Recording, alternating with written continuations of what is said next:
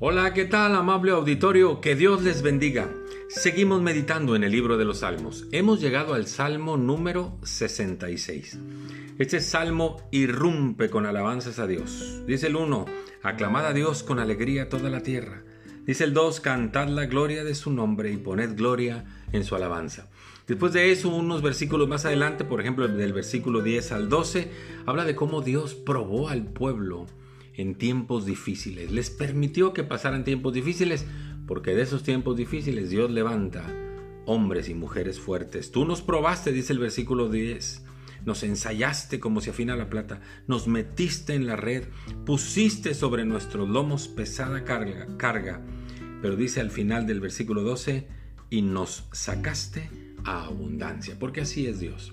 Pero finalmente me quiero quedar con los versículos finales. Dice el versículo 18, si en mi corazón hubiese yo mirado a la iniquidad, es decir, a la maldad, a la perversión, si en mi corazón hubiese yo me hubiera mantenido en la maldad, el Señor no me habría escuchado. Así que David se guardó y se guardó para Dios y se guardó para Dios.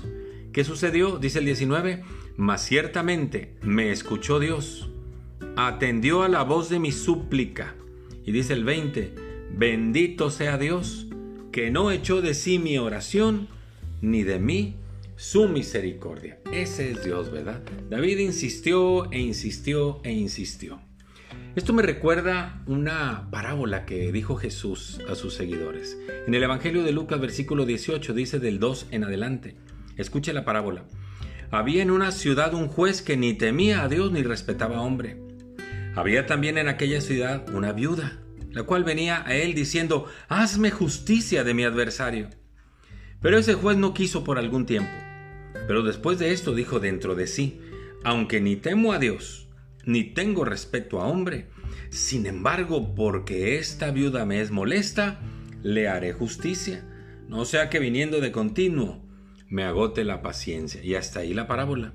Luego pregunta Jesús en el versículo 7, ¿Acaso Dios no hará justicia a sus escogidos que claman a Él día y noche?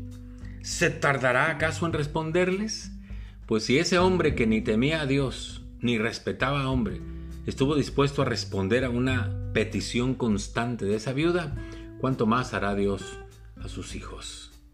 Así que yo le quiero decir, si usted está orando a Dios, si tiene una petición delante de Él, si está ahí con su oración, su ruego, su necesidad, y déjeme decirle con todo respeto, y con su necedad está, dale y dale y dale, no deje de hacer eso.